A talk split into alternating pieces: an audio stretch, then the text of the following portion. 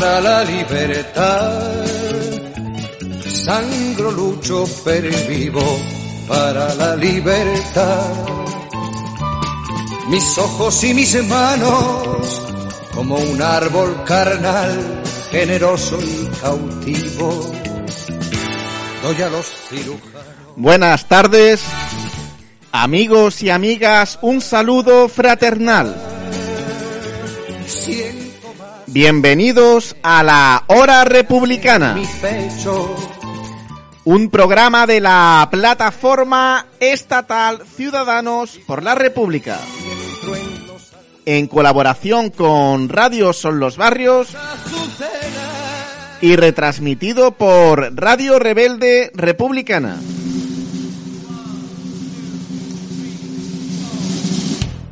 Actualidad republicana. Noticias internacionales.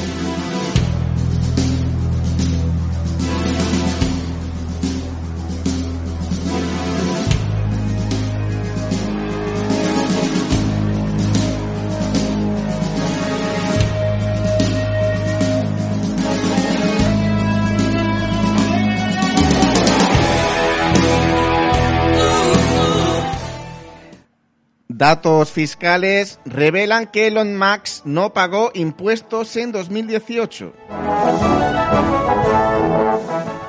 Los superricos como Bill Gates y Warren Buffett pagan un porcentaje mucho menor de impuestos que las personas comunes en Estados Unidos. Ha puesto de relieve un informe. Las personas más ricas de Estados Unidos pagan muy pocos impuestos en comparación con sus ganancias e incluso nada en ocasiones, según archivos obtenidos por la, organización, por la Organización de Periodismo de Investigación ProPublica. El fundador de Amazon, Jeff Bezos, ahora el más rico del mundo, ya era multimillonario en 2007, pero no pagó ni un solo centavo en impuestos federales sobre la renta. La segunda persona más rica, Elon Musk, eh, fundador de Tesla y SpaceX, tampoco pagó impuestos sobre la renta en 2018. Defensa aérea de Siria repele una agresión israelí a Damasco. El sistema de defensa aérea de Siria repele un nuevo ataque aéreo con misiles del régimen de Israel contra Damasco, la capital del país árabe.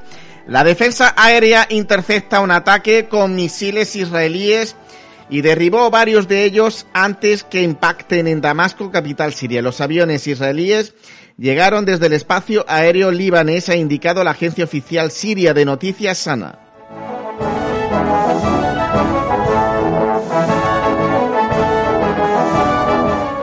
Un fiscal de Lava Jato pide que se revoquen las restricciones a Keiko Fujimori para imponerle prisión preventiva. El fiscal José Domingo Pérez, miembro del equipo especial que investiga la trama de corrupción de Lava Jato, pidió este jueves la revocatoria de las restricciones sobre la candidata presidencial del partido Fuerza Popular en Perú, Keiko Fujimori.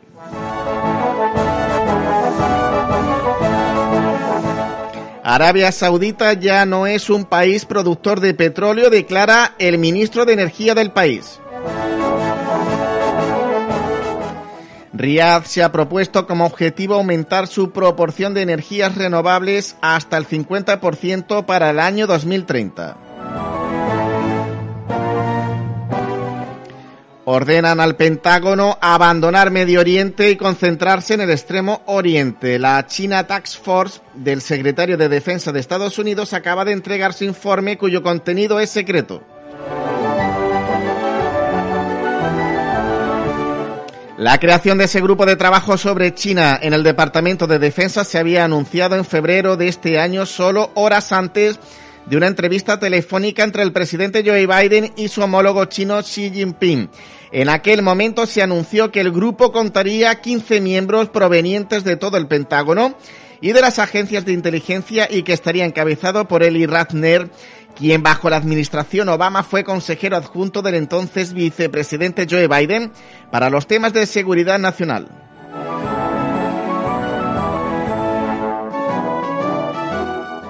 Se estima que el informe secreto del Grupo de Trabajo sobre China recomienda al Pentágono redirigir su acción hacia Asia en vez de seguir empantanado en el Medio Oriente ampliado. En suma, lo exhorta a hacer lo que ha venido diciendo desde hace años mientras hacía lo contrario.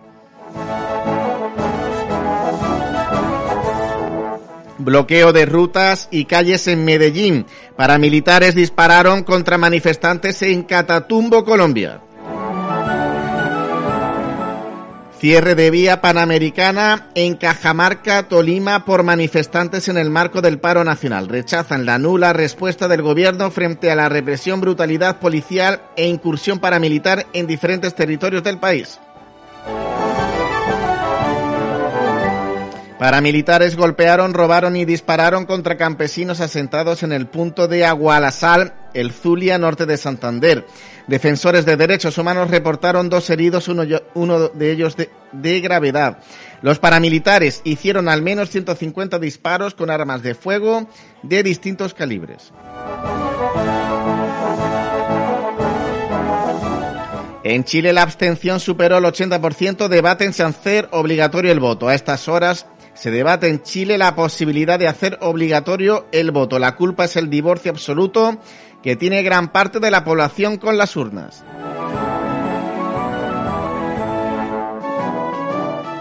Nuevo embajador de Colombia en Washington es sobrino de un narcotraficante condenado en Estados Unidos a cadena perpetua. Juan Carlos Pinzón Bueno, nuevo embajador de Colombia en Estados Unidos, es sobrino carnal de Jorge Eliezer Bueno Sierra, narcotraficante colombiano sobre el que pesa en ese país una condena de cadena perpetua por, por narcotráfico. China ha respondido al G7. Han quedado atrás los días en que las decisiones globales eran dictadas por un pequeño grupo de países. China remetió este domingo contra el G7 que este fin de semana celebró una cumbre en Reino Unido después de que los líderes del grupo abogaran por contrarrestar y competir con el gigante asiático en desafíos que van desde salvaguardar la democracia hasta la carrera tecnológica, informa Reuters. Los días en que las decisiones globales eran dictadas por un pequeño grupo de países han quedado atrás. Asimismo, el funcionario subrayó que todos los estados son iguales independientemente de que sean grandes, pequeños, pobres o ricos, por lo que los asuntos mundiales deben tratarse mediante la consulta de todos los países.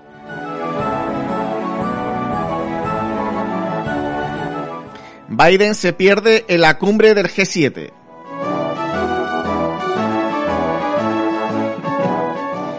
El presidente de Estados Unidos, Joe Biden, se perdió en la cafetería durante la cumbre del grupo de los 7 G7, lo que provoca la risa de los testigos. Biden tuvo un incómodo incidente durante la cumbre del G7 celebrada en Cornualles, en el sur de Reino Unido, cuando entró lentamente a una terraza de la cafetería en medio de una confusión. ¿Cómo van sus reuniones en Cornualles? Le pregunta una mujer, probablemente una periodista, que estaba en el lugar. En ese momento el mandatario confundido se congela, hace un gesto con el pulgar hacia arriba y responde que muy bien. Justo después, la primera dama de Estados Unidos, Jill Biden, se acercó al presidente y lo condujo hacia la dirección correcta, mientras que los visitantes de la cafetería se reían.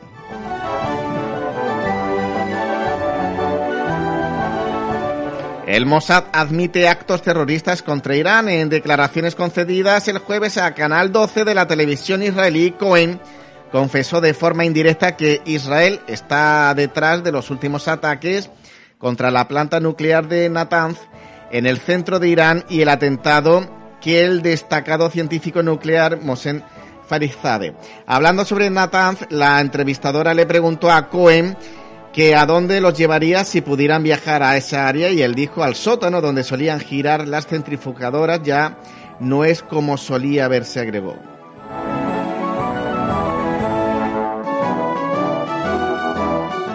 Atacan con bomba convoy de Estados Unidos en su base en Irak. Hay cuatro muertos. Argentina lamenta militarización de las Malvinas por Reino Unido. 39 años después del fin de la guerra de las Malvinas, Argentina sigue reclamando la soberanía de las islas. Lamenta que Reino Unido continúe militarizándolas. Grupos paramilitares retienen a ciudadanos en norte de Santander, Colombia. Medios locales señalaron que a los privados de la libertad no se les había permitido comer alimentos ni tomar agua.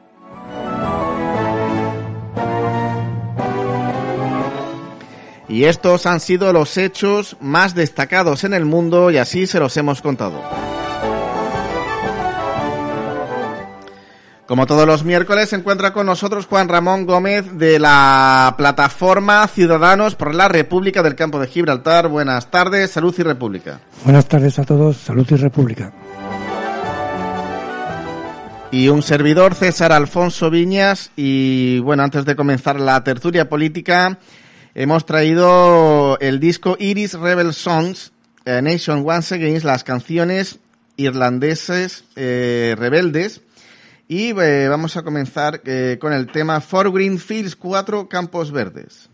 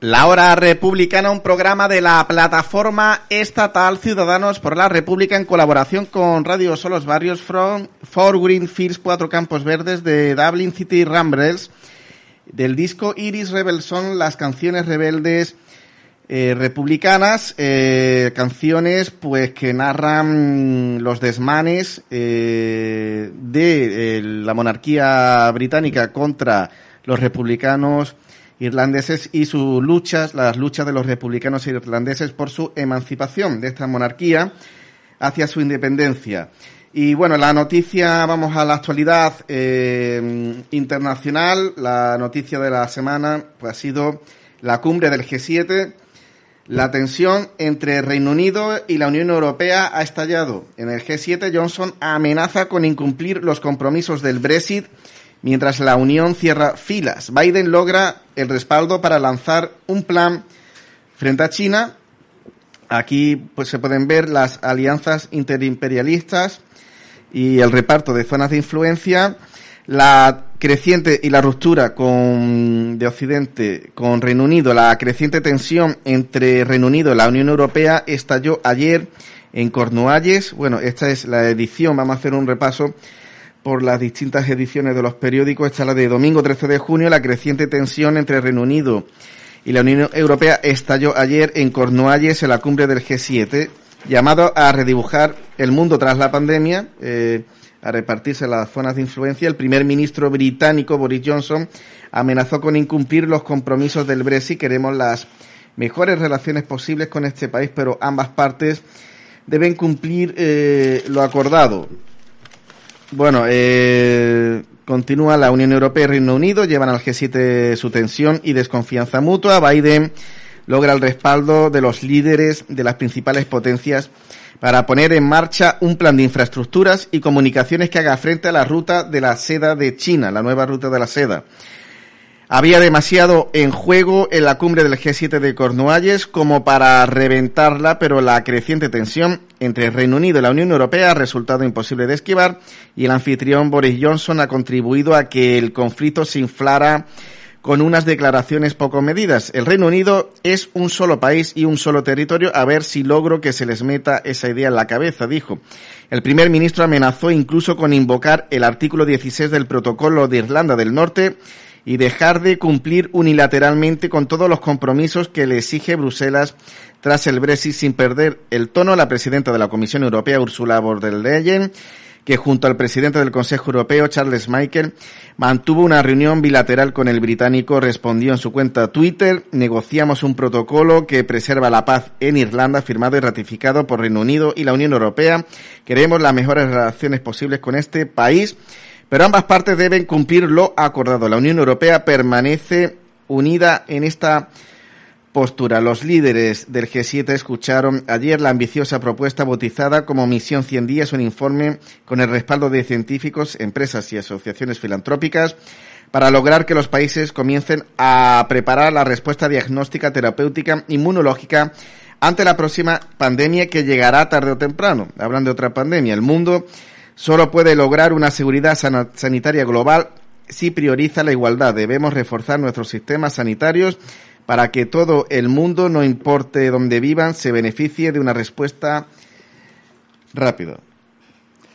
Bueno, eh, según lo he visto yo, esto del G7 en, en Europa ha sido un paso a control de daño por parte de los Estados Unidos.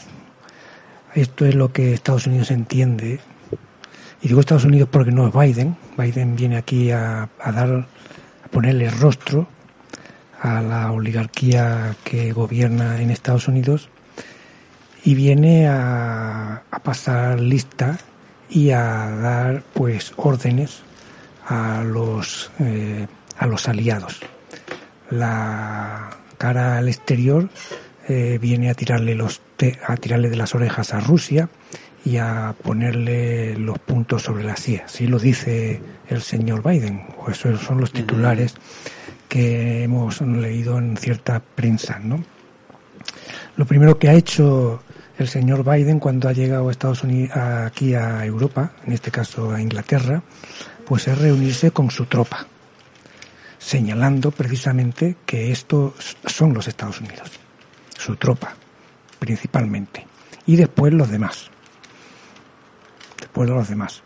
Eh, ha intentado, como hemos visto, poner orden dentro de Europa después del Brexit, donde ya Inglaterra pues intenta ir por libre y se está haciendo un poco conflictivo la imbricación de, los socios europeos. Eh, la OTAN es el punto de fuerte de unión de lo que llaman Occidente, lo que aquí llamamos, hemos dicho otras ocasiones, pues la organización terrorista del Atlántico Norte, porque se, se ha, pro- dedicado a promover el terror y las guerras a lo largo y ancho del globo. No es que no lo hayamos inventado. Lo último, eh, por poner algún botón, en Yugoslavia mm, se atrevió a bombardear la embajada de China por el morro y ni pidió perdón, básicamente. También se dedicó a bombardear las televisiones en Yugoslavia para tapar la boca y tapar las imágenes que pudieran dar eh, los los que lo- el- los opositores, ¿no?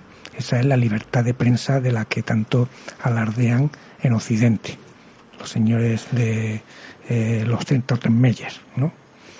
Y, la- y los valores democráticos de, de eso que llaman Unión Europea y que mm, está en una situación pues bastante bastante mm, precaria respecto al resto del mundo. Eh, hemos visto en la foto de familia que Turquía ha, ha- asistido. Una Turquía que Europa no la soporta, que no la quiere dentro y la necesita dentro de la OTAN para que haga pues el trabajo sucio como hemos visto en Oriente Medio. Y eh, aquí es lo que viene en particular. Mm, Oriente Medio ya se empieza a ver o a visualizar, visualizar un fin de- del conflicto, por lo menos armado. Eh, Siria mm, no ha caído en, el, en la anarquía absoluta como está Libia, donde no existe gobierno y el saqueo está a tutiplén. No, la gobernabilidad allí no existe, mm, no se reconocen unos a otros y las multinacionales y empresas extranjeras que, que están allí trabajando, bueno, pues eh, van por libre y obedecen exclusivamente pues a sus matrices eh, eh, a sus matrices de origen y se llevan eh, los recursos pues sin sin sin dar sin dar cuenta. De esta eh, G7 hemos, se puede visualizar también que hay una mm, África en particular pues parece ser que se la han cedido Estados Unidos eh, que se ve posiblemente un poquito agotado, un poquito agotado mm, de ser el, el sargento mundial y se ve esto en particular cuando mm, la señora de la Unión Europea, creo que es alemana, el nombre no me Y von der Leyen. von der Leyen, efectivamente, la señora von der Leyen, pues mm, ha propuesto, es una propuesta de momento, un, un proyecto, eh, hacerse cargo de la vacunación en África y invertir una cantidad de dinero para que en África se produzca la vacuna anti-COVID.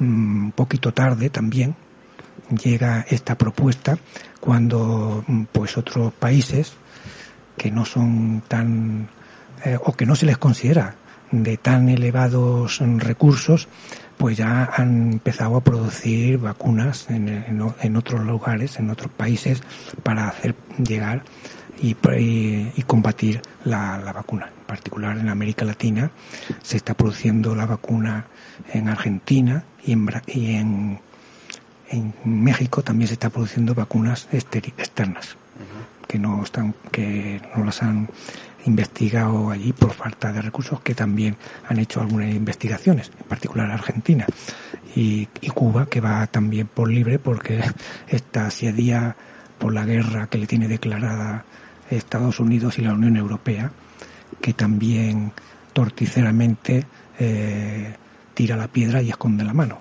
pero mantiene la guerra a- a Cuba.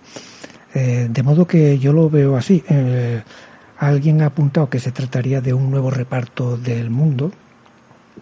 En ese reparto, Oriente Medio pues pasaría a valerse por sí mismo o pasaría a estar controlada por Rusia de alguna manera. Yo creo que por sí mismo, en tanto que Irán eh, se está despertando como una potencia regional mm, suficiente y, y Israel pues eh, se han quitado de en medio como han podido a Netanyahu, que ya era insoportable, una persona que ha hecho mucho daño cara al exterior, en particular, sobre todo con los últimos bombardeos de la franja de Gaza. Eh, en Israel ah, han, se han llevado a cabo en los últimos dos años cuatro elecciones a la presidencia sin llegar a, un, a una claridad respecto a quién iba a ser el gobernante. De hecho, el nuevo gobernante eh, que se acaba de nombrar pues está apoyado por una coalición bastante amplia y heterogénea que no se le, no se le da mucho recorrido por las dificultades que vaya a tener. Mm, eh, las dificultades mm, mm, en Israel no existen. Gobierna quien decide los Estados Unidos y aquello de que Israel manejaba la política exterior de los Estados Unidos pues es eh, una bipolaridad. sí, pero no, o no, pero sí. De todas maneras, Netanyahu ya estaba amortizado desde mi punto de vista. Eh, tenía algunas, algunas causas, pendientes con la justicia y no era plan de que este personaje se eternizase en la presidencia de, de este país que, como dicen algunos comentaristas, no es precisamente democrático, porque mantiene una parte respecto de una gran población, aparte de la ocupación de territorios que no les corresponden por parte de, de eh, internacional. Podemos hablar de los altos del Golán, que no les son propios, que son un mm. territorio ocupado ilegalmente, ilegítimamente, y que lo reclama, lo está reclamando los, eh, los puestos mm, propietarios legítimos, que en este caso sería Siria, y, por no hablar de, la, de Gaza y Cisjordania, que mm, también se consideran territorios ocupados, aunque la Unión Europea quiera mirar para otro lado y esté sancionando este tipo de, de, saqueo mm, brutal y exagerado. Eh, ha venido eh, a, hacer este control de daños y en particular yo apunto mm, a esta a que este este es y lo ha dicho también el señor Biden o lo han puesto en la boca del señor Biden la vuelta de los Estados Unidos. Más al final consiste en lo que ha venido siendo de los últimos 20 años para atrás. Más guerras por sí pro sí a través de intermediarios como se han ido viendo en los últimos 15 años en en, particular en Siria, donde se financiaron a los grupos terroristas que eh, recogieron al personal por lo, a lo largo y ancho de todo el globo y muchos de ellos, mucho personal contratado o captado, o como se le quiera nombrar, pues eran europeos, en belgas, franceses e ingleses también, muchos ingleses que en particular Inglaterra no reconoce ahora a los mm, supuestos connacionales que se fueron a Siria a guerrear de la, del lado de lo que es el Estado Islámico. Eh, es, penoso una guerra que en Europa se habla y la quieren hacer ver como una, mm, una guerra civil cuando se trata de una guerra de intervención extranjera para imponer un gobierno eh, que le sea propicio y que le ponga los recursos de Siria a su, a su libre disposición. En su defecto, pues está ahí Estados Unidos para hacerse cargo de los recursos que pueda arremangar o que pueda directamente, la palabra es robar, robar, como está robando el petróleo de la parte eh, eh, noroeste de Siria pero también recursos eh, agrícolas, como el trigo, y cuando no lo puede, pues lo destruye para hacer daño al país y pasarlo como un, un gobierno eh, ingobernable o de, o de mal gobierno. La prensa mm, hemos visto que en Europa cada vez es más visible que no se dedica a informar, sino más bien a hacer propaganda y más que nada a desinformar o a intoxicar para justificar pues las guerras. Eh, en particular, eh, Colombia está ausente llevan más de mes y medio en conflicto, un conflicto ciudadano contra el gobierno, donde el gobierno está echando mano de nuevo de las fuerzas irregulares eh, favorables, que llaman autodefensas y cosas así, armadas, matando a la, a la oposición y sin querer sentarse a negociar. Hemos visto también cómo Chile ha estado en conflicto mm, durante año y medio o algo más, exigiendo derechos. Al final han conseguido mm, retorcer el brazo al gobierno de Chile, eh, pudiendo eh, poner en marcha la nueva constitución que ya ha sido votada la constituyente. en Colombia mm, es el niño mimado de Estados Unidos por aquello de que es el productor de la cocaína y Estados Unidos el consumidor y a, brazo partido defiende el, el, gobierno que impone el imperio sí o sí, tapando y, y, negando las dificultades y, la, y los crímenes que está cometiendo el gobierno de Iván Duque directamente. Es penoso. Esa es la vuelta de los Estados Unidos. Y el G7 eh, que viene pues a, organizar un frente anti-chino, a todos los niveles, a niveles eh, eh, para bloquear directamente el, el comercio y, el avance tecnológico que puedan tener estos países independientemente o por encima, sobre todo por encima de lo que llaman Occidente. Hay un detalle respecto a este tema de, de China con, con, esta, con el, G7, que China ya le ha dicho que, que no son un grupito de países, no son los, los que van a continuar haciendo o poniendo las normas para el resto de, de los países y, y, parece ser que va a ser va a ser así quieran o no quieran eh, ¿Por qué están en, las dificultades? Bueno, eh, hemos comentado muchas veces, eh, los tiroteos en Estados Unidos son casi semanales. Y tiroteos implican, de, hablando de Estados Unidos, eh, en el que intervienen pues una media docena o una docena de personas tirando tiros a diestro y siniestro y en el que fallecen pues siempre más allá de media docena de personas. Esto semanalmente. Esto es indicativo de la quiebra social que padece Estados Unidos. Eh, por otro tema, el tema de las vacunas, que Estados Unidos es el más avanzado, es verdad, parece, o puede ser que sea así, mm, si ellos lo dicen y tienen los números, pues son los que más han, avanzado en la vacunación de la gente, también han sido los más golpeados en el mundo, de, por parte de los fallecidos. Ha superado más de medio millón de, muertos, de muertes en Estados Unidos por culpa de, la pandemia. Y las colas del hambre que se han visto en Estados Unidos han sido poco, poco comunes y no se ha visto ni, ni en India, que hubiese sido mm, visualizado y no se ven. Eh, no se han visto, aunque ha habido alguna, algunas dificultades, sobre todo en Latinoamérica, y esas colas del hambre que se han visto en Estados Unidos no se han visto ni en Argentina, ni siquiera en Brasil, donde también ha sido muy afectada. Eh, de tal manera que el, el, el, G7 ya no es lo, lo que era hace 25 o 30 años ya no lo es, de ninguna de las maneras.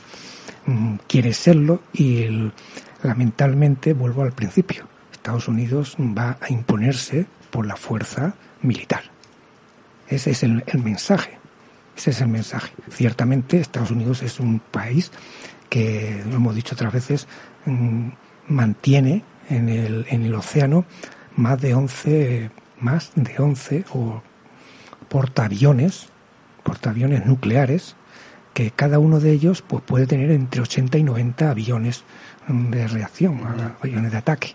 Eso no lo tiene ningún país del mundo. Ningún país del mundo llega a tener 80 o 90, o muy poquito más de 80 o 90 aviones, o 100. Pero Estados Unidos mantiene 11, 11 portaaviones con más de 80 aviones, cazas, ¿eh? la reacción. Y el, avión, el portaaviones pues va rodeado de una docena de, de naves de distinto tipo mm, de, mm, de navegación incluso submarinos y dragaminas y demás. O sea, que al final es una flota alrededor, una flota, mm, no menos de casi 15.000 personas en cada uno de, de, estas, de estas naves, más allá de los 5.000 o 10.000 que pueda llevar el propio portaaviones. O sea, está ese tipo de fuerzas militares amenazando a todo el globo, a todos los rincones que se puedan que se puedan permitir el lujo de contradecirlo, eso tiene que acabar. Eso tiene que acabar. Militarmente es insoportable y es intolerable. Eso no es el mundo libre que quieren vendernos ni el Stoltenmeyer, ni, la, ni los dirigentes alemanes, ni el Biden, ni la Hillary, ni, ni nadie. Eso es, eso es insoportable, intolerable. Y tiene que darle fin. Las Naciones Unidas hay que acabar también con el privilegio de, del veto, sobre todo del veto de los Estados Unidos, porque es, mm, es contrario a lo que pueda llamarse democracia. Seguiremos hablando sobre el G7, sobre la OTAN, sobre otras noticias internacionales si da tiempo. Eh, en relación a lo que has comentado de, mm, bueno, de la violencia que existe en Estados Unidos, pues incluso dentro de su de, sus bases no de sus de, sus cuarteles pues existe esa violencia sobre todo hacia las mujeres militares no la militar acosada durante meses en una base de Estados Unidos sin que se tomaran medidas acabó descuartizada. Su caso muestra el alcance de los abusos sexuales en el ejército. Requiem por la soldado Vanessa Guillén un día me dijo, Fort Hood es el infierno, recuerda su madre. Una investigación reveló un clima permisivo con la agresión sexual. Varias iniciativas legislativas buscan acabar con la impunidad. El amanecer en Fort Hood se parece al de un anuncio de la campaña para la reelección del presidente Ronald Reagan en 1984. El vídeo comenzaba con una voz en off envuelta en una apacible música que anunciaba de nuevo es de día en América y se podía ver una serie de imágenes de barrios residenciales, un chico repartiendo periódicos, un ejecutivo bajando de un taxi, un tractor labrando la tierra con el sol tímido de primavera a primera hora, una pareja casándose, orden, prosperidad, buen rollo, nadie querría salir de allí. A las 8 de la mañana, esta base militar en Texas, una de las mayores de Estados Unidos, lleva un buen rato en plena actividad. Los militares acaban de realizar su hora y media de ejercicio diario. Eh, bueno, ha sido, eh, por lo visto ya hay varias víctimas que temen informar las agresiones y ser aisladas. De 5.640 denuncias de acoso en el ejército en 2020 en Estados Unidos, solo 255 fueron a juicio. El drama sufrido por Guillén ha dado nombre a una ley contra los abusos y bueno, antes de seguir con el G7, si bueno, si nos da tiempo, vamos a hacer una cuña. Eh, hemos recogido una noticia de Diario El País en el que eh, dice que hace Julian Assange aún en prisión. Estados Unidos agota los plazos para presentar los, los argumentos de apelación ante la justicia británica más de un mes después de que un juez rechaza, rechaza, eh, rechazase perdón, la extradición del fundador de Wikileaks. La batalla legal por la libertad del fundador de Wikileaks, el australiano Julian Assange, de 49 años, no hizo más que comenzar el pasado 4 de enero eh, en el tribunal londinense de Old Bailey. El rechazo de la petición de extradición cursada por Estados Unidos, justificada en sus problemas de salud y riesgo de suicidio, asomó al hacker a las puertas de la prisión de alta seguridad de Bersmart en el sureste de la capital británica. Pero la juez Vanessa Benstead le negó la libertad bajo fianza con el propósito de garantizar que el gobierno estadounidense, entonces de Donald Trump, pudiera presentar una apelación para poder llevarse algún día al reo a su territorio donde está acusado de 17 delitos de espionaje y uno de intrusión informática. Bueno, hemos traído un vídeo ¿no? sobre Julian Assange. Sí, un vídeo que recuerda qué es el delito, cuál es el delito que ha cometido este hombre. No ha cometido ninguno más. Podemos No, escuchar vale. para recordar, para recordarlo. Eh, y digo bien, recordarlo. Bueno, pues vamos a ver el vídeo.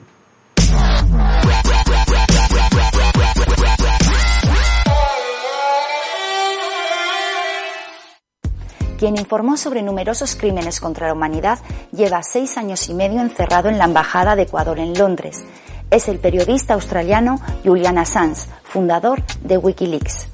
Esta organización destapó 700.000 documentos que revelaron los asesinatos, la corrupción y los abusos contra los derechos humanos por parte de Estados Unidos en países como Irak o Afganistán, sus prácticas de espionaje masivo, incluso a gobiernos aliados, las torturas en cárceles secretas o en la base naval de Guantánamo y todo tipo de casos de diplomacia sucia. Para ello, contó con la colaboración de varios importantes medios corporativos como The New York Times o El País, que durante meses hicieron un enorme negocio con los escándalos publicados. Pero el filón de Wikileaks se agotó. La CIA creó entonces una gran campaña de desprestigio contra Assange y Wikileaks, y aquellos medios le dieron la espalda. Como por arte de magia, apareció la pieza jurídica necesaria para su persecución. Una ciudadana sueca, curiosamente vinculada a organizaciones anticastristas, denunció a Assange por supuestos delitos sexuales. En 2012, el gobierno ecuatoriano de Rafael Correa protegió al australiano dándole asilo en su embajada en Londres. Desde entonces, la policía de Reino Unido lo cerca para detenerlo. La falta de asistencia sanitaria adecuada, de ejercicio y de aire fresco han deteriorado gravemente su salud. No importa que en 2016 Naciones Unidas exigiera su liberación por violación de sus derechos legales. Londres se negó a cumplir esta decisión. Los gobiernos de Reino Unido, Suecia, Australia y Estados Unidos colaboran para dar caza al periodista. Una vez en Estados Unidos, la Ley de Autorización de Defensa Nacional permitiría su detención indefinida y un hipotético juicio militar podría condenarlo a pena de muerte. El mundo está en deuda con Julian Assange. Informó con valentía de importantes crímenes de Estado. Su caso debería aterrorizar a la prensa, pero no, los medios corporativos que hicieron un gran negocio con sus revelaciones le pagan ahora con la indiferencia y el olvido. Pero, ¿se podría esperar otra cosa de la gran prensa internacional?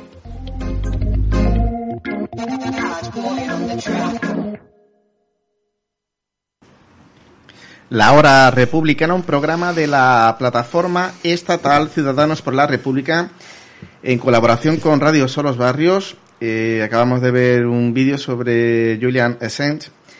En 2006, el programador y ciberactivista australiano Julian Assange fundó la plataforma Wikileaks, que publica de forma anónima documentos sensibles al interés público. Assange enfrenta órdenes de arresto por presunta violación y agresión sexual en Suecia. En 2012 se refugió la Embajada de Ecuador en Londres, donde eh, con el gobierno de Correa, eh, donde vive, donde vivía desde entonces, ¿no? Eh, ahora está en, en Inglaterra, ¿no? Encarcelado, no, y- y- Inglaterra no lo saca de allí. Bueno, es, eh, lo de está en Inglaterra encerrado en una cárcel mm, impuna, impunemente y sin cargos mm, que sopor, que sean sostenibles para, para estar en, en la situación en que está. Comentamos, puede conse- continuar. O sea, esa, Assange, eh, se puede decir que aquí eh, eh, eso de matar al mensajero se va al, al- al dedo, al niño al dedo, efectivamente. Este hombre que puso de relieve los crímenes que cometieron Estados Unidos en particular en la guerra de Irak y demás, bueno, pues es el que está pagando el pato. No hay investigación de los crímenes que cometió Estados Unidos. Nadie ha sido imputado por esos crímenes.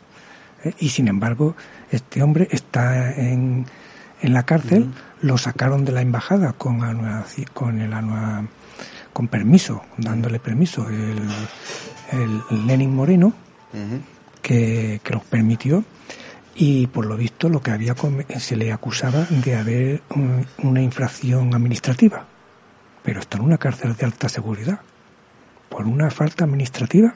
Y cuántos años han pasado ya de aquello cinco o seis años y todavía sigue encarcelado tan peligroso es el señor Assange es saña es saña contra esta persona a la que quieren mm, acabar.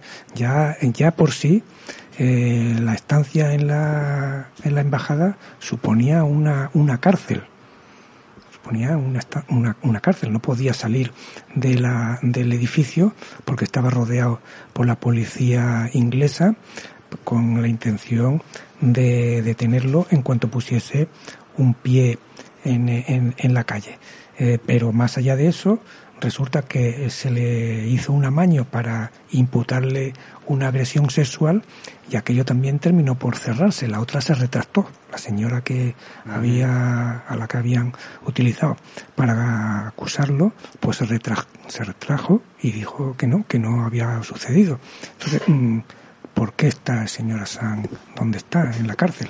¿Cuál es la imputación? Esa es eh, la libertad de prensa, esos son los derechos humanos que defiende el imperio británico y Estados Unidos, Occidente.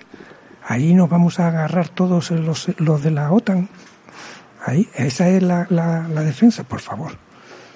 ¿Eh? Y los crímenes que hemos visto, porque lo hemos visto todos, porque lo sacó y lo hemos visto y lo han sacado. No se les ha ocurrido a nadie imputar a nadie imputar a nadie. Hemos visto cómo mataban a los periodistas alemanes en Irak, que, que llevaban, y se veía que llevaban cámaras de televisión. Y el, gobierno de alemán no ha defendido a sus a sus connacionales periodistas. ¿Qué, qué defensa de que está defendiendo? Y luego acu- ac- le sacan los trapos o le sacan los amaños que hacen con, para acu- acusar a Rusia de dictadura, por favor, y a Bielorrusia. Ahora el señor al que, que tenían contratado para atacar al gobierno de Bielorrusia ha salido por segunda vez por la televisión a decir que está en buena situación, que no lo han maltratado y no sé qué, no se lo creen. ¿Cómo que no te lo crees? Pues no lo estás viendo que lo, lo están extorsionando, lo están tratando como a Julian Assange, si acaso. Ya quisiera Julian Assange que lo tratasen como a este señor. Esa es la dictadura de Bielorrusia. Esa es, así es, así es la dictadura. Así trata a Bielorrusia a sus mm, a, a sus traidores o a lo que sea, que no sé si es Sí, o como- Venezuela con Leopoldo o- López, o- por o- ejemplo. O, o Venezuela con Leopoldo López, que está aquí eh, protegido por Felipe VI, porque es Felipe VI. Es Felipe VI el responsable por la Constitución, por la ley, con las inter- internacionales, con las relaciones internacionales. Ni, ni Ayuso puede hablar mal de él. Claro. se ha visto los titulares. Bueno, la derecha aquí cavernícola, porque es una derecha cavernícola, una derecha pre-romana, prerromana, donde eh, sus gobernantes, los que lo protegen, son dioses y no se pueden ni hacer ni, ni nombrar, que es que no quieren que se nombre. Pero así era con, también con Alfonso XIII, cuidado, ¿eh? No se podía nombrar ni en el Congreso. A Alfonso XIII no se le podía nombrar en el Congreso. Cuando todo el Congreso sabía que Alfonso XIII era el responsable de las muertes de la Jung, pues eh, y intentaban me- intentaban hacer mm, mencionarlo, enseguida le cortaban el, discurso. No se podía hablar de Alfonso XIII. Esa es la democracia española. Estos son los la democracia occidental, la protegida por, por Europa. Esa, esa es la democracia que quieren implantar. ¿A dónde? En Venezuela, para poner allí a un presidente intocable como el que el Iván Duque, o como el, el- mentor de Iván Duque, que le, al que le dieron la medalla aquí en, en, Cádiz. Por favor, vamos a dejarnos de, de- que no, no nos tomen, no nos tomen el pelo. no Nos tomen el pelo. Eh, hay, que, hay que tener claro. Eh, por eso decía que en relación a, a este tema, eh, Julian Assange está encarcelado impunemente, sin cargos fehacientes, justificándolo porque mm, daño ¿qué, daño puede hacer si un periodista. No es militar ni nada. El señor de Bielorrusia ese es un, un agente un agente y lo ha protegido Europa. Está muy claro que era un agente. Quién le pagaba para hacer el telegram o lo hacía de su bolsillo que se les ha tra- que le ha traicionado a Europa pues puede ser que lo haya traicionado. Y se haya dicho bueno pues yo ahora estoy aquí pues mm, me, me ha- me atengo a lo que me digan para protegerme lo que sea. Muy bien, para no meter en la cárcel. Bueno, pero este señor, esos son los, los, los aliados que se busca Europa y que se busca Estados Unidos. Señor Guaidó, otro ladrón, que ya se sabía que era un ladrón y se lo dijeron. Y se ha robado lo que ha querido y lo que ha podido y, y un poco más. Y lo ha invertido aquí en, en Madrid y en Miami. Por eso son buenos, Mm. porque llevan el dinero a Miami y llevan el dinero a Madrid. Que lo haga cualquier otro y se lo lleve el dinero a Irán o a, o a, o a Venezuela o a cualquier otro país. O a Rusia mismo. O a Rusia mismo. bueno, que se lo lleve a, a, a Marruecos. A ver si lo protegen. Por favor. Hay, eh, hay que mm, hay que buscar una, un mundo. Estamos en el siglo XXI, se supone, el siglo de la comunicación, y es el siglo donde la comunicación precisamente es lo que no existe. Bueno, seguimos con el G7, con la edición del país de domingo 13 de junio, que leo entre líneas porque muchas de las cosas, de las opiniones que dice Diario, Diario El País, pues son infumables, pero eh, bueno, eh, más allá de Irlanda del Norte, la reunión de Cornualles, la primera presencial desde hace casi dos años debido a la pandemia, envía un cierto mensaje de optimismo. Los líderes convocados se habían conjurado para demostrar que las democracias liberales siguen teniendo respuestas a la crisis actual a partir de sus principios y valores. Bueno, sobre todo tildan de regímenes autoritarios a China y a, Rusia. Eh, se han comprometido a trabajar en el impuesto mínimo de sociedades de al menos el 15%, eh, con todos esos asuntos, más un impulso renovado a la necesidad urgente de hacer frente al desafío climático. Después vienen unos análisis que, bueno, leyendo entre líneas, pues complejo cubo de Rubik entre Estados Unidos en declive, China en apabullante ascenso. Lo titulan hacia un mundo de nadie. Yo pienso que aquí la hegemonía va a pasar eh, pues en 2030 en manos de China, si sigue con este ascenso. Una Europa emparedada entre los dos gigantes y más preocupada por la beligerancia de Rusia en sus fronteras que de la cuestión china. Bueno, se, se, refiere a que Rusia pues defiende su soberanía nacional en la frontera con Ucrania y también en Bielorrusia y bueno, pues ante la agresión de Ucrania, ¿no? De que tiene un gobierno neonazi y en zonas como eh, Donbass, Don- Donetsk, donde ha habido bombardeos eh, por parte de Ucrania y bueno, que son prorrusas, ¿no? Vladimir Putin, pues bueno, entendemos que no es alguien de izquierda, es un nacionalista, pero eh, tiene que defender su, la soberanía nacional ante los embates de la Unión Europea y de y de sobre todo de los Estados Unidos de, este imperialismo. Eh, bueno después dice claro habla de de, otras relaciones entre Estados Unidos y Rusia eh, las de 1985 a 1988 con Reagan y, y Mikhail Gorbachev entre Washington y Moscú entonces bueno pues reconocen que ya el, el miércoles Biden no podrá ir por la misma senda no que durante la Guerra Fría eh, cuando Estados Unidos era la primera potencia, que ya no lo es, Putin es ahora infinitamente más fuerte que lo era entonces Gorbachev, lo que lo era Yeltsin, está claro. Disuir a Rusia, eh, que se ha tragado Crimea, desestabilizado Ucrania, piratea- dice pirateado redes digitales estadounidenses, dividido a los aliados occidentales, bueno, tremendo desafío. Eh, dice, el siglo XXI no pertenecerá ni a Estados Unidos ni a China, será un mundo de nadie, no, no lo creo. Eh, yo creo que hay un reparto de zonas de influencia que China pues cogerá la hegemonía. Y, y bueno, eh, siguiendo con otros titulares, en el que dice el G7 promete mil millones de vacunas contra el coronavirus para países pobres. Bueno, tú hacías referencia a África. Alrededor de 2.500 millones de dosis acabarían con la pandemia tras inmunizar al 60% de la población eh, mundial.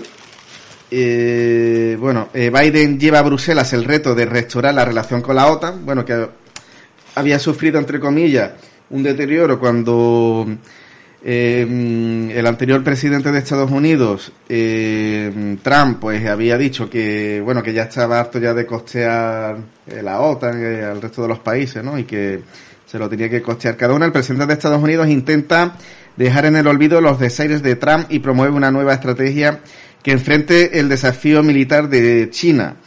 Los aliados se despiden hoy simbólicamente de Afganistán tras 18 años de campaña. El inquilino de la Casa Blanca mantiene su petición de que sus socios incrementen la inversión. Diario El Mundo dice 30 segundos por un pasillo.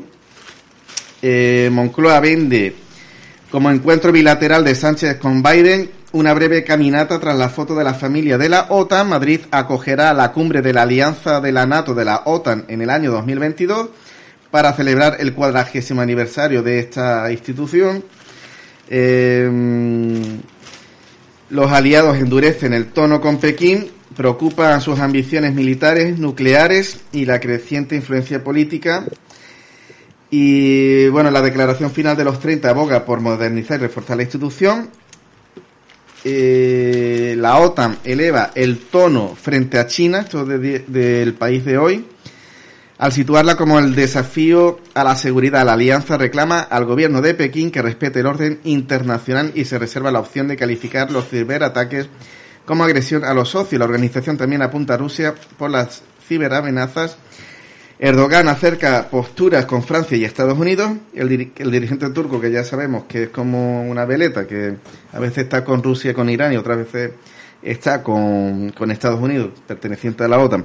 El dirigente turco se cita con sus homólogos para limar aspereza. Biden eh, ha comentado lo que Juan Ramón dijo, que toda Europa sepa que Estados Unidos está ahí, que ha vuelto. ¿no? El líder demócrata calificó a Putin de adversario duro y brillante, aseguró que apoyará a Ucrania para resistir una agresión de Rusia. Bueno, lo que está claro es que la unipolaridad terminó. El orden internacional que el que habla Estados Unidos, donde él era el que ponía las normas y decidía quién era bueno y quién era malo, eso se ha terminado también. Lo hemos visto eh, de aquella manera, no, era, no ha sido muy visible, pero el Brexit es, lo, es significativo de lo que la vuelta a lo que es el regionalismo. Eh, a, una, a un nacionalismo particular. Y esto lo impuso también Trump. Eso era lo que vino a, decir Trump. Eh, hay que volver al nacionalismo mm, particulares, en este caso nacionalismo americano, eh, estadounidense, donde ellos eran los primeros y eran los, los que tenían que salvarse. ¿Por qué? Porque estaban en una situación comparable con cualquier parte del mundo en muy, muy, muy atrás. Estados Unidos internamente se ha quedado por detrás de países latinoamericanos. Muy por detrás de países latinoamericanos, en temas sociales en particular.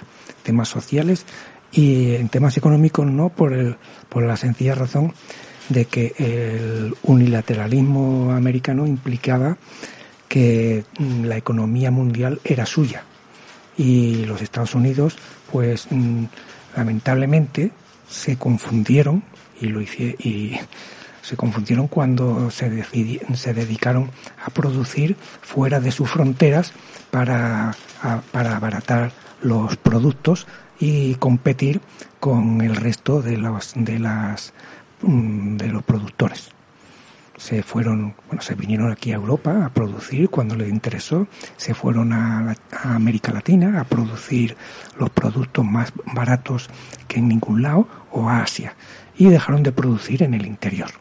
Y también lo hizo Inglaterra, cuidado, ¿eh?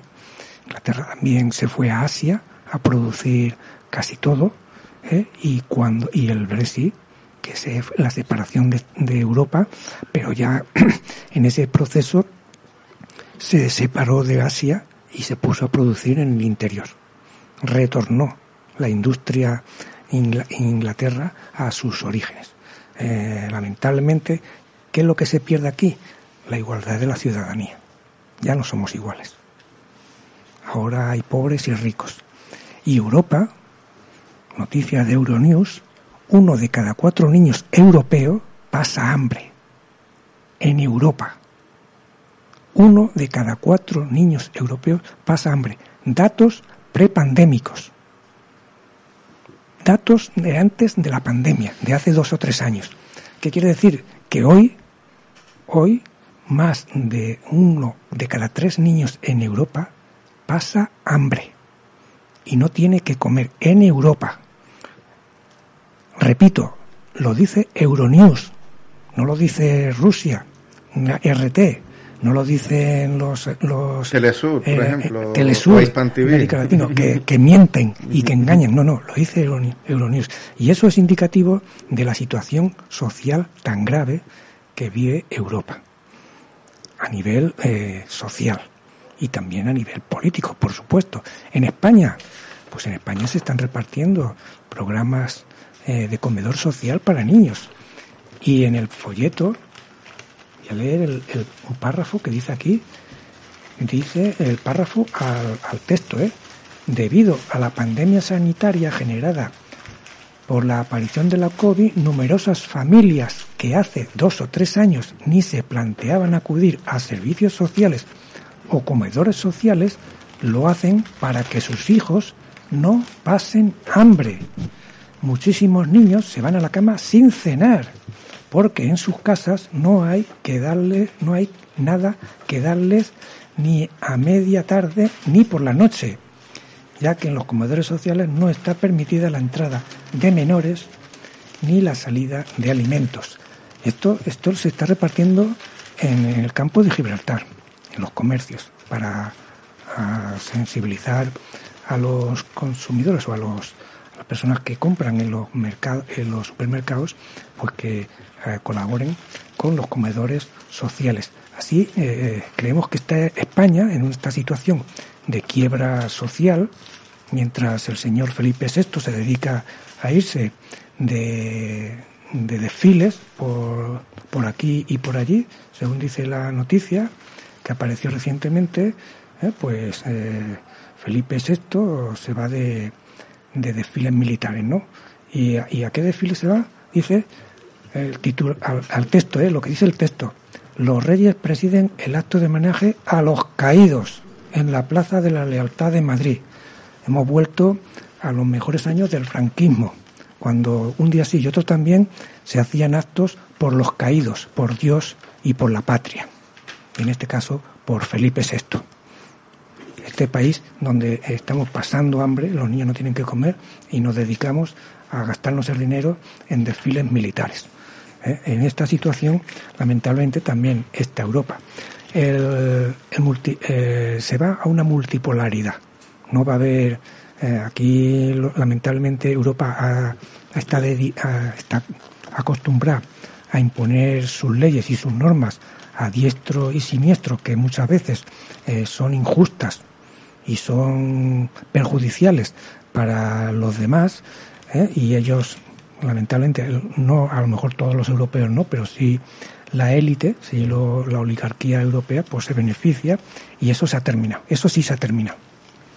Pero se va hacia los regionalismos. Hemos visto el regionalismo eh, inglés, que se, vuel- se, vuel- se cierra sobre sí mismo, sobre su Commonwealth, que desaparece la Commonwealth y aparece el imperio, si no, nos vamos ahí a Gibraltar y lo vemos. Viva el imperio. Lo ha dicho ahí. Ya acabó la Commonwealth. Ya no hay libertad de, de países. Por eso algunas repúblicas que puedan, o veremos a ver si se puede o no se puede, pues deciden separarse de la corona inglate- inglesa y, de, y, y constituirse en repúblicas independientes. ¿eh? Estados Unidos, que intenta recuperar su producción interna para no depender de- del exterior. ¿Y qué aparece en esta ocasión? Pues los impuestos a las multinacionales, las multinacionales que no son europeas ni occidentales. Ahí sí tienen que pagar impuestos. Hasta ahora las multinacionales no podían, no tenían y no había manera de que pagaran impuestos. Y ahora resulta que sí se puede pagar impuestos las multinacionales, porque no son americanas que quieren hacer pagar impuestos a Huawei y a, la- y, a la- y a las demás empresas punteras o que han tenido éxito comercial en, en Occidente por la tecnología o por lo que sea, por lo que no importa. Pero eso sí tienen que pagar impuestos. Las multinacionales no tienen que pagar impuestos. ¿eh? O sea, esa, esa doble vara de medir que nos venden como la libertad y la democracia europea, eso se ha terminado. Precisamente porque se la han cargado la oligarquía eh, europea. Que los niños, un niño antes de, antes de la pandemia se reconozca hoy, a todo lo pasado, que pasaba hambre en Europa, muy fuerte. Es muy fuerte. Y eso es, eh, eh, ese es la, la, el dato. Porque luego está la propaganda. Aquí vivimos atando a los perros con longanizas. Aquí vivimos en una, en una paz absoluta y, to- y social total. Pero luego aparecen los, los que se le va la olla y, y le dan navajazos como ha sucedido en Alemania, en Inglaterra sobre todo también, y en Bélgica, donde ya lo- los, los desesperados, los, más, mm, los más ah, mm, que tienen ya la olla ida, pues terminan haciendo alguna barbaridad eh, mm, y, y matando a alguien simplemente por porque no están centrados, no tienen la cabeza centrada, tendrían, tendría que estar tratados psicológicamente o en un hospital.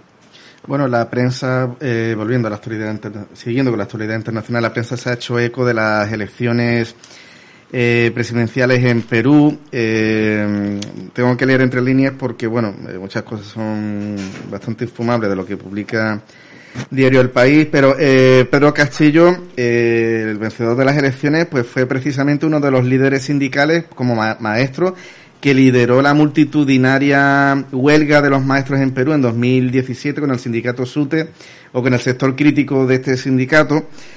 Y bueno, es un hombre nacido hace 51 años en una aldea minúscula de la Sierra de Cajamarca, en los Andes. Castillo llegó a la política tras protagonizar una huelga sindical de maestros que le hizo popular en 2017. Intentó formar su propio partido, pero no recogió suficientes firmas. Acabó adscrito más que por conveniencia que por convicción a Perú Libre. Bueno, eh, el profesor apuesta por una nueva constitución con el modelo de Chile. Eh, bueno, el país hoy ha publicado el Perú Rural defiende la victoria de Castillo. Las mesas electorales que el Fujimorismo ha pedido anular se sitúan en varias zonas indígenas del Amazonas.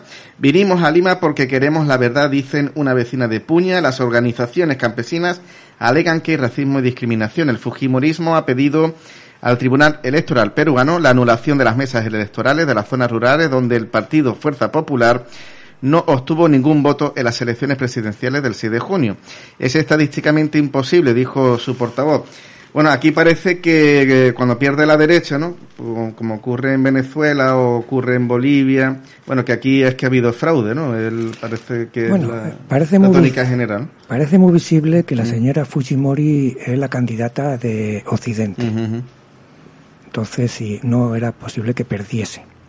Ya lo comentamos la otra vez. Lamentablemente, la, la señora Fujimori, hasta en el recuento, en el recuento, pues iba ganando hasta el 90% de los recuentos y se dio por, por vencedora. Ya se autoproclamó casi, se autoproclamó. Y cuidado, eh, Castillo la reconoció. Castillo reconoció que había perdido con el 90% de los votos ya escrutados, que había perdido por un puñado de votos. Pero en el, eh, en el 10% último se revertió y la pilló con el pie cambiado, porque ya las elecciones ya no eran limpias. Mientras ella ganaba, sí, pero cuando ya ganó, no. Y a Europa la pilló también en- en- con el pie cambiado, porque ya tarde, llega tarde a decir que había fraude. Por favor, por favor, no insulten a la inteligencia, no insulten. Es verdad que Perú está dividido, pero como muchos. Y es verdad que a la señora Fujimori no la quiere nadie. O hay un sector muy, muy, muy, muy beligerante contra esta señora. Está imputada, tiene cuentas con la justicia. Tiene cuentas con la justicia. Y ese es el peligro que de la señora Fujimori.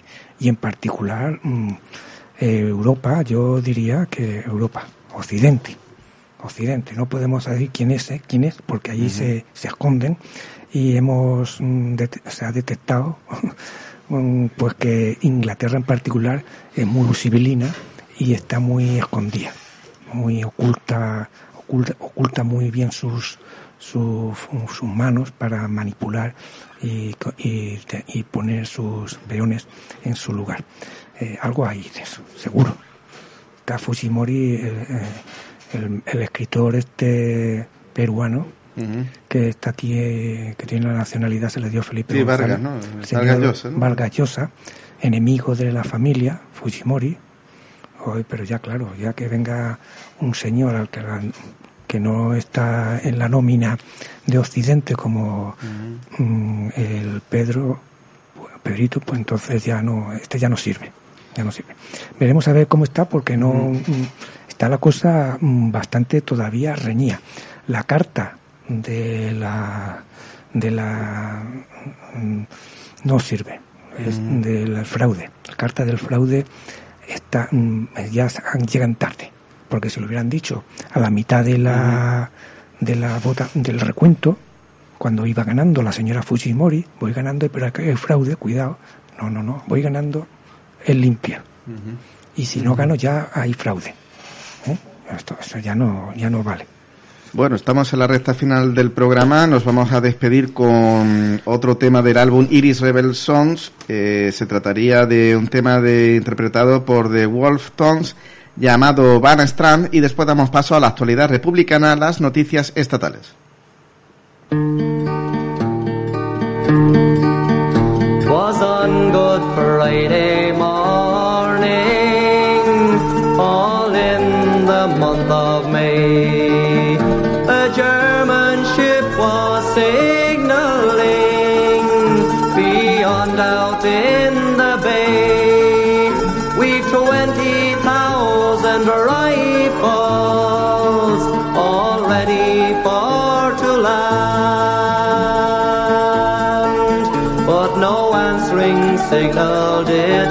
From the lonely Bannerstrand.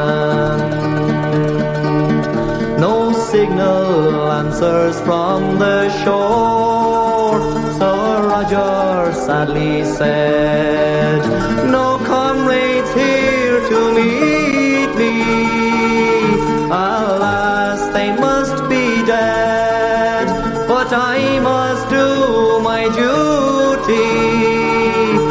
at once I mean to land. So in a small boat pulled ashore on the lonely Bannerstrand. Now the RIC were hunting for Sir Roger high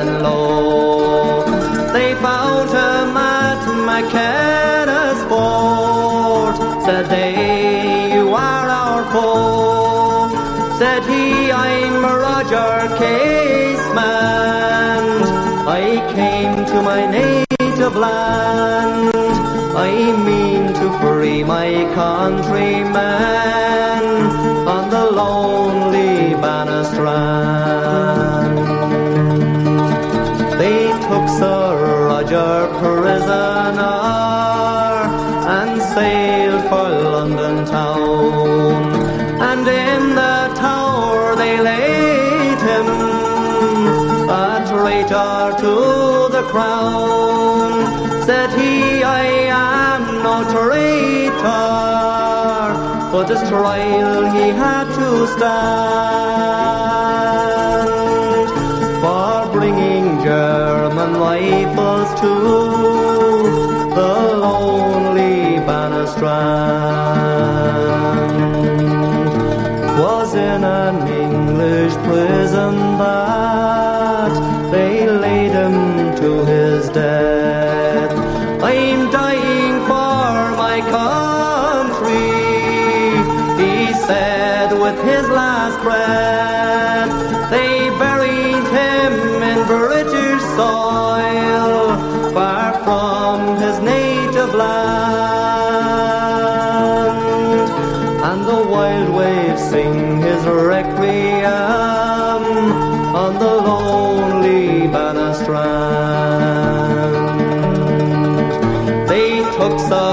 Roger home again in the year of 65.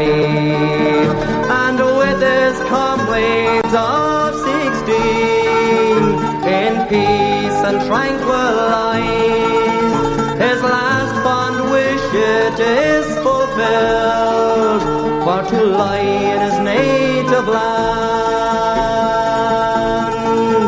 and the waves will roll again on the.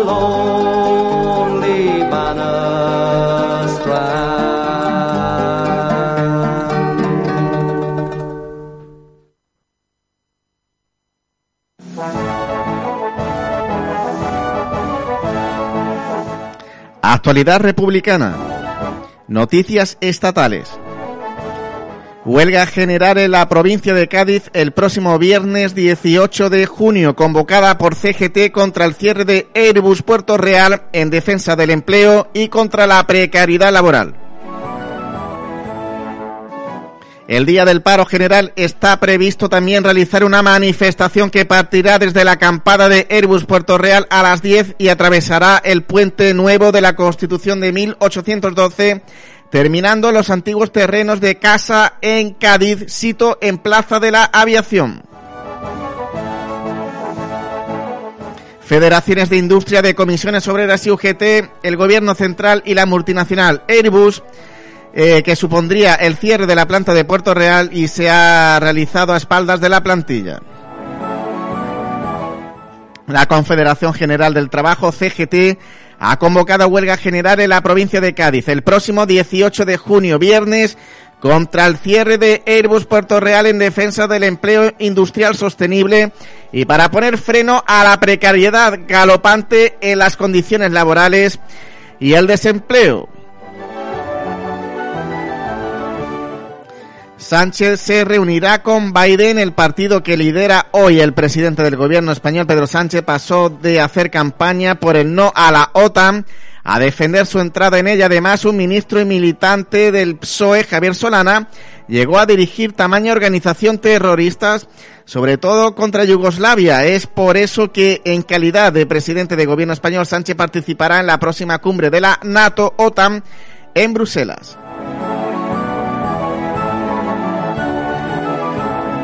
Y por supuesto, aprovechando la ocasión, Sánchez se reunirá con el actual jefe del imperialismo mundial, Joe Biden.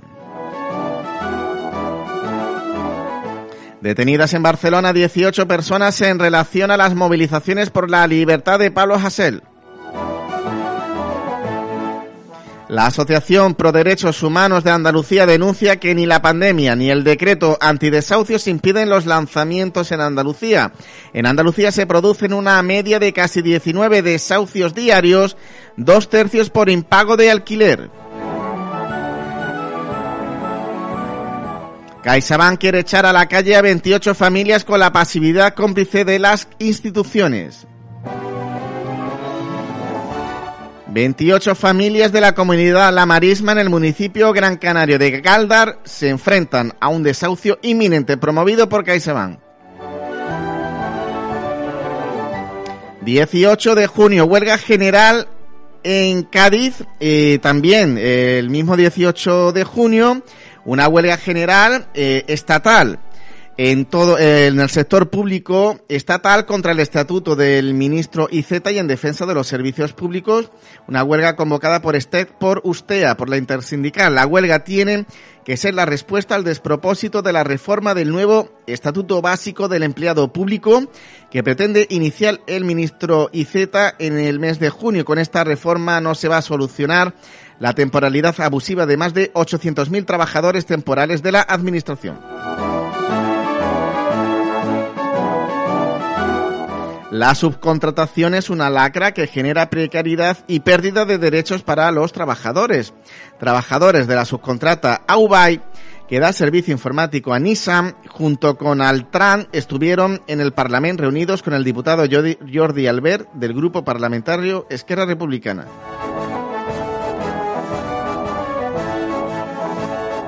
En dicha reunión han expuesto su lucha, ya que están en huelga indefinida desde el pasado 19 de abril, para garantizar una salida digna de los trabajadores de Ubay en Nissan y su deseo de formar parte del plan de re reindustrialización. Los 30.708 desahucios que dejan en evidencia el gobierno desde la declaración del primer estado de alarma, más de 30.000 familias han sido expulsadas de sus hogares. Encuentran muerto a un recluso en la prisión de Botafuegos. La sección sindical ACAIP UGT ha anunciado el fallecimiento de un recluso de la prisión de Botafuegos en Algeciras y ha apuntado al consumo de hachís y heroína como una de las posibles causas. El Ayuntamiento de Cádiz constituye la mesa de trabajo por la escuela pública. El Ayuntamiento de Cádiz, a través de la Delegación de Enseñanza, ha constituido formalmente la mesa de trabajo por la escuela pública de la que forman parte la concejala de enseñanza Ana Fernández, la concejala de juventud Loren Garrón, eh, todas las direcciones de los centros educativos públicos y los representantes de las principales agencias sociales. También acudimos al sindicato eh, CGT Cádiz y USTEA relacionados con la educación, como la Franca Gades, la coordinadora para la escuela pública y los sindicatos. Solamente acudimos CGT y USTEA. La concejala ha avanzado que se han establecido dos líneas principales de trabajo. La primera de ella centrada en la promoción, difusión y coordinación de las actividades y talleres que realizan los distintos centros. La segunda línea de trabajo tiene como objetivo poner en el centro del debate la revisión de los conciertos con la escuela privada, ya que el origen de estos conciertos no tiene nada que ver con la realidad actual. Toda la avenida principal de Cádiz ya son colegios privados concertados. En Cádiz Capital el 70% de los colegios eh, son privados concertados, el 70 frente al 30 eh, que son públicos. Y es necesaria una revisión seria y actualizada de la situación para que los centros públicos no se vean perjudicados. Felipe VI ha recibido la medalla de honor de Andalucía, un jefe de Estado impuesto sin votos. Ayuso veta la comisión para investigar las muertes en las residencias de ancianos. Víctimas de los cortes de luz de Endesa exigen la intervención inmediata de las administraciones. Los barrios afectados por los cortes de luz en Andalucía y Cataluña han solicitado al Ministerio de Industria su inmediata intermediación y reclaman a Indesa informes sobre las continuas interrupciones eléctricas que sufren.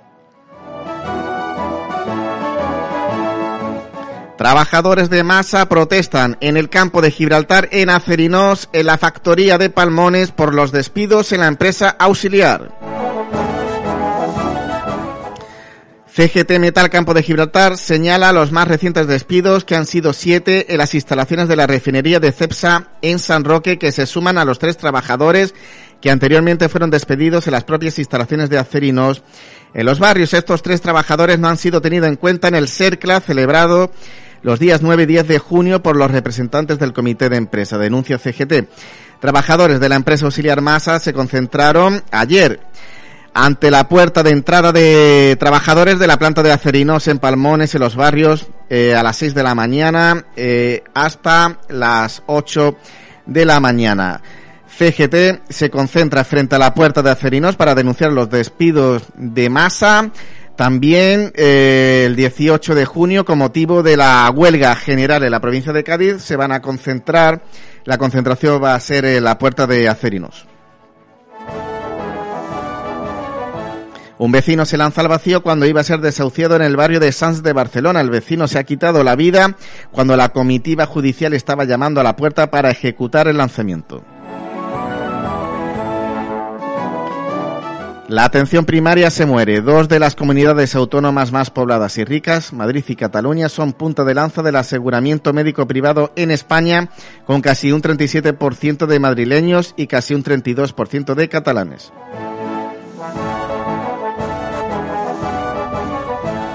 La CGT denuncia un ERE encubierto en Atento. Desde finales del mes de febrero, Atento ha despedido al menos 30 trabajadoras, despidos todos ellos argumentados con mentiras, tal y como la propia empresa reconoce las conciliaciones previas a las demandas y presentadas por las compañeras.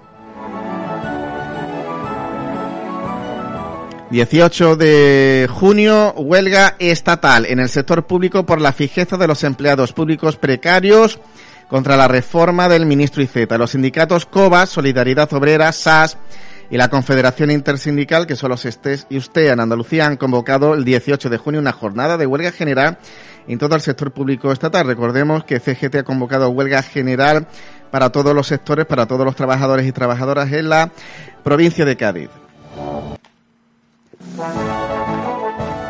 Rato se sentará en el banquillo por delito fiscal y blanqueo. El juez excluye que se le juzgue por insolvencia punible y falsedad. La fiscalía pide 70 años de cárcel por ocultar supuestamente su patrimonio y el juez fija una fianza de 65 millones.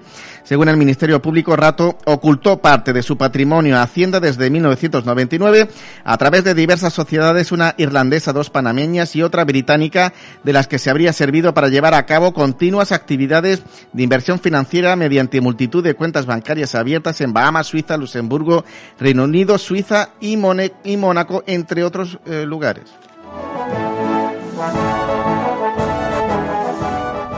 Esta semana han, salido a la calle trabajadores del astillero gaditano de Naveantia y de nuevo la plantilla de Airbus Puerto Real lucha por la industria en la bahía de Cádiz.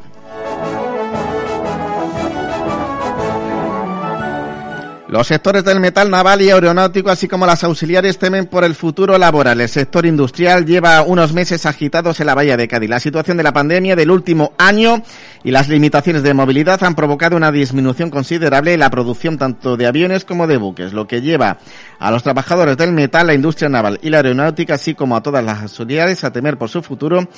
Y ese contexto ha llenado las calles con varias movilizaciones durante esta semana pasada.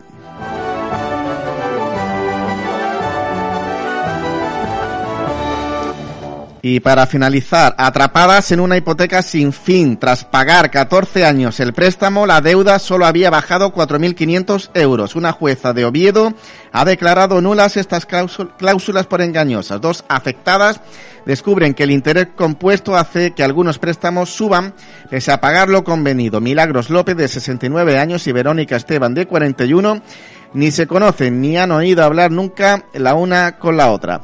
Sin embargo, sus historias se parecen mucho y al final a años de desvelos que ha encontrado la primera supone una esperanza para la segunda. Ambas se han visto afectadas por hipotecas con anatocismo o interés compuesto, un tipo de cálculo diferente del habitual que incrementa las sumas a pagar y complica bajar lo que se debe.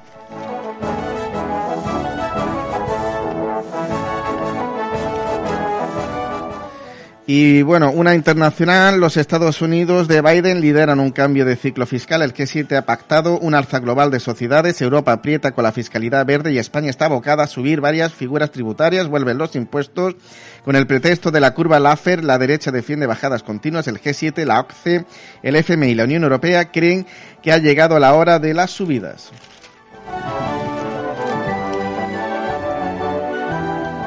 Y estos han sido los hechos más destacados en el Estado español y así se los hemos contado.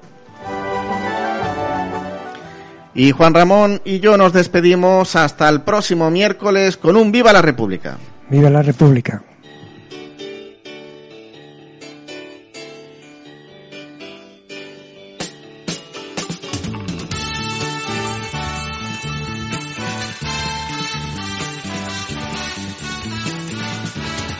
Para la libertad.